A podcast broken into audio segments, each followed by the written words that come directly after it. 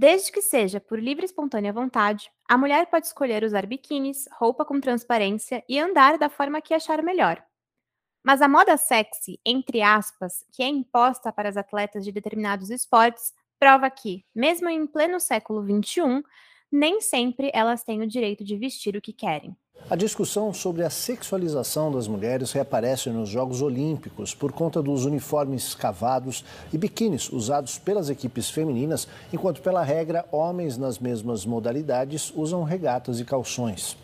A decisão sobre o que devem ou não vestir e a imposição do desconforto estão entre as preocupações enfrentadas pelas atletas de alta performance ainda em 2021. Neste cenário, ainda há uma outra questão. As mulheres ocupam dois extremos dentro dos esportes: as que são sexualizadas e as que são masculinizadas. As atletas do vôlei de praia e da ginástica, por exemplo, precisam usar os tradicionais biquínis cavados e maiôs colados. Por outro lado, as mulheres que lutam ou competem em esportes de força comumente são comparadas com o físico de homens. A verdade é que não há paz para os corpos das atletas. Inclusive, parte de toda a questão passa pela exploração da mídia, nas capas de jornais, nas redes sociais e etc. Mesmo depois de anos de conquistas e avanços da causa feminista, o esporte ainda se recusa a aceitar que as mulheres podem ser, vestir e fazer o que quiserem. Eu sou Lívia Camilo. E eu sou a Ana Sichon. Nesse terceiro episódio do Minas Olímpicas, nós vamos debater esses dois extremos e entender por que a sexualização e a masculinização das mulheres no esporte ainda são temas tão comuns.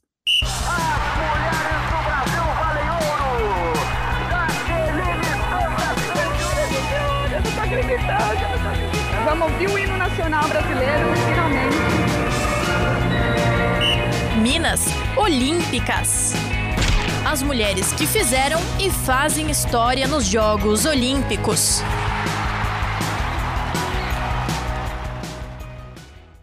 No início da minha carreira de jogadora de vôlei, eu, eu, eu achava muito mais confortável jogar de short. Essa é Jack Silva, ex-jogadora de vôlei de praia e campeã olímpica nos Jogos Atlanta 1996. Jogava de short e de top.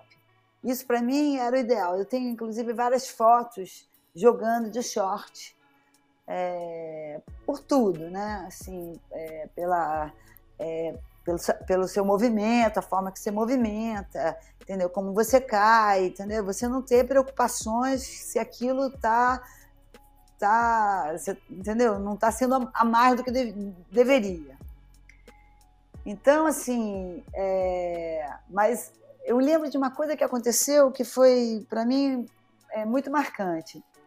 Quando acabou a Olimpíada, quando nós vencemos os Jogos, é, é, eu lembro direito disso, porque a, a Sandra preparou uma, uma, uma, uma mala para a gente levar para a final olímpica, né?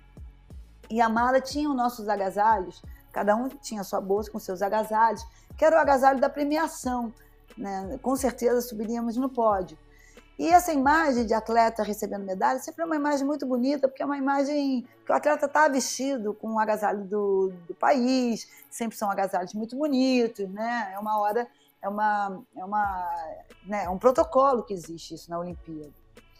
Sim. E quando a gente foi, aí acabou, começou a cerimônia de encerramento, a cerimônia da entrega das medalhas veio uma veio a, o coordenador da, da, ali do site do site da, das Olimpíadas e falou que a, que a mulher do presidente do, da Federação Internacional de Vôlei pediu para que nós não usássemos os, os agasalhos que subisse no pódio de biquíni. E aquilo foi uma coisa muito assim, nós ficamos chocados assim, porque né, não tinha motivo, mas a imagem que ela queria passar para o mundo era aquela imagem: as mulheres de biquíni e de medalha no peito. E foi exatamente isso que aconteceu. Eu acho que de toda, em toda a história do, é, das Olimpíadas, a única vez que as mulheres subiram para ganhar uma medalha de biquíni foi essa vez. Nunca mais aconteceu. Então você imagina é, como alguém consegue pensar sobre isso. Um outra, uma outra coisa também, nós jogamos uma, uma etapa no, no Japão, e, e quando, quando a gente pegava o metrô, tinha propaganda do evento, do campeonato é, do, do vôlei de praia, que era em Osaka. E quando você entrava dentro do metrô, tinha fotos nossas é, do esporte, anunciando o esporte, o, o torneio, e, e, assim, bem focada a bunda nossa, assim, sabe? Era uma coisa que não, não era mais o voleibol que eles estavam fazendo propaganda no voleibol de praia, era propaganda da bunda da, das mulheres jogando vôlei de praia. E aí fizemos um, um abaixo assinado, eles foram obrigados a mudar tudo, tirar toda aquela, sabe, tirar os cartazes para a gente continuar a jogar. Quer dizer, então, assim, normalmente essas regras são feitas por homens e, e são os homens que decidem, eles acham que isso é interessante, e é assim que eles vêm e vem o esporte dessa maneira. Eles, eles deixam de ver o esporte e começam a ver outra coisa. Mas isso, infelizmente, não mudou, né? Você fala isso, de vocês fizerem esse abaixo assinado. Eu ia até trazer agora a, a Carol.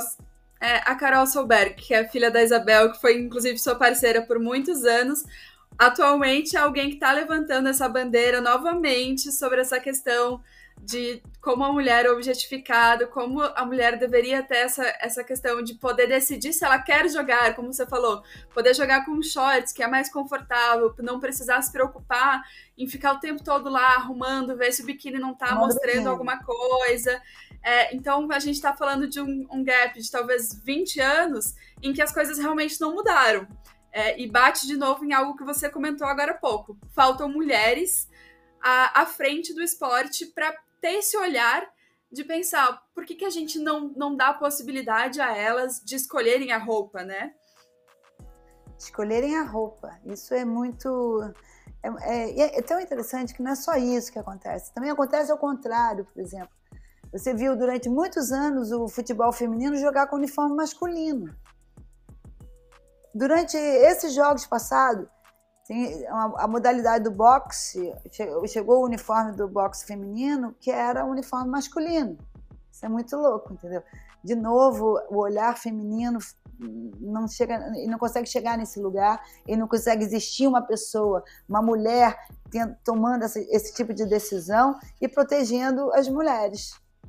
É, bate muito nisso, né? Ou o esporte é, ou a mulher é vista como um objeto nos esportes em que o corpo aparece mais, ou no futebol ou nas lutas, ela é vista como como uma mulher macho, ou com, né? Com, uma mulher macho, exatamente. Não tem, ela nunca é vista apenas como uma atleta, né? Infelizmente não, a gente não, ela não consegue, consegue ver... chegar nesse lugar.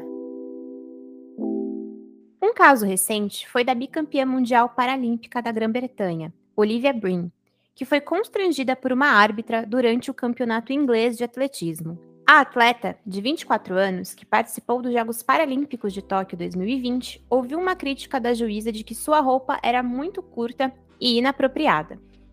A estrela galesa disse à CNN que esse tipo de comentário pode arruinar a confiança e a autoestima de atletas femininas mais jovens. O caso chegou a ser tema de debate no England Athletics e também no COI, Comitê Olímpico Internacional. Mas ao mesmo tempo em que o debate é aprofundado sobre a sexualização, os comentários a respeito de mulheres com corpos musculosos e fortes também são agressivos. Laura Amaro, atleta brasileira que foi prata no Mundial de Levantamento de Peso em 2021, precisou lidar com as ofensas disfarçadas de opiniões triviais sobre seu físico. Esse foi, inclusive, um dos temas que recentemente, recentemente, quando eu digo, digo um ano, um ano atrás, foi uma, era uma pauta muito grande na minha terapia. E é, e, é curioso que é uma coisa que a gente, a, gente, a gente vê mais da sociedade como um todo. Eu sofri preconceito, mas eu sofri preconceito num, nunca foi algo pontual, sempre foi algo da sociedade como um todo. Por exemplo, até um ano atrás, é, ou, ou mais um pouco, é, eu não gostava, eu não tinha roupas de treino de de como de alça, de alça. Eu sempre tinha sempre camiseta que cobrisse a, todo, todos os meus ombros e cobrisse essa parte aqui do, do tronco, né? De que mostraria os meus possíveis músculos. Isso foi algo que eu construí desde que eu entrei no levantamento de peso. Algo assim, ah, eu não posso ficar forte, ou então se ficar forte vai ficar entre aspas igual homem, eu não posso eu não posso mostrar isso para as pessoas. Então, algo que alguém, né, a sociedade como um todo, tudo que a sociedade espera, botou isso na minha cabeça. Então, eu comecei a levantar peso com 13 anos, é, e quando foi agora, recentemente, eu com 20 anos, eu ainda tinha essa vergonha. Então, com, como um motivo de terapia, nós entramos nesse assunto e eu fui me empoderando em relação a isso. Por exemplo, aconteceu uma situação dessa. Eu estava subindo de categoria, que a minha categoria tinha mudado de 71 para 76. Então, eu estava realmente, meu corpo estava ficando, eu estava fortalecendo, estava vindo adulto. E eu estava gostando disso. Com a psicóloga sempre sondando e, e mostrando o caminho, eu estava gostando disso. E aí, alguém veio no aniversário e falou assim: Nossa, Laura, que braço é esse de homem? Aí aquilo me pegou de surpresa. Aí eu falei, justifiquei, né? Eu falei, não, é porque eu tô, tô aumentando o peso, tentando fortalecer, ano que vem eu sou do adulto. Justifiquei. Aí quando eu trouxe esse episódio pra minha psicóloga, ela falou assim, Laura, o seu braço não é de homem, o seu braço é de uma mulher que levanta 132 quilos, uma mulher campeã brasileira, uma mulher que tem toda uma representatividade por trás, que faz um esporte lindo. Então, a minha psicóloga, até um beijo para ela, Daniela Seda, esportiva, então, depois desse episódio, foi aí que mais ainda eu comprei só blusa de blusa de alça. Eu amo sair de vestido de blusa de alça, amo, eu amo ter músculos, eu amo cada dia mais a representatividade que esse esporte me traz a, a essa afirmação, até pelo meu corpo, que a mulher pode ser o que ela quer, literalmente. E isso é lindo.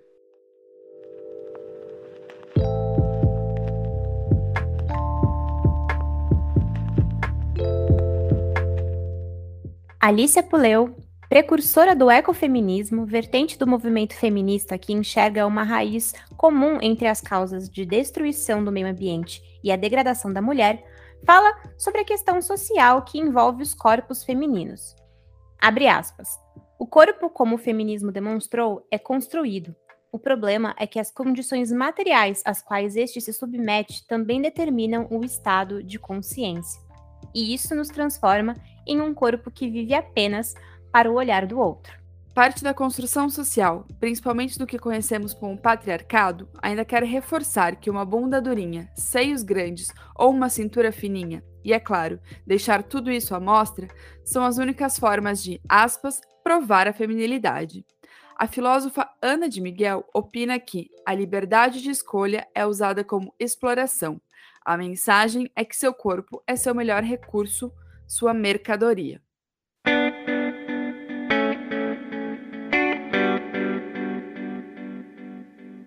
Essa objetificação não, não tem jeito, a gente, a gente vê é, justamente por essa, por exemplo, pelo vôlei de praia, né?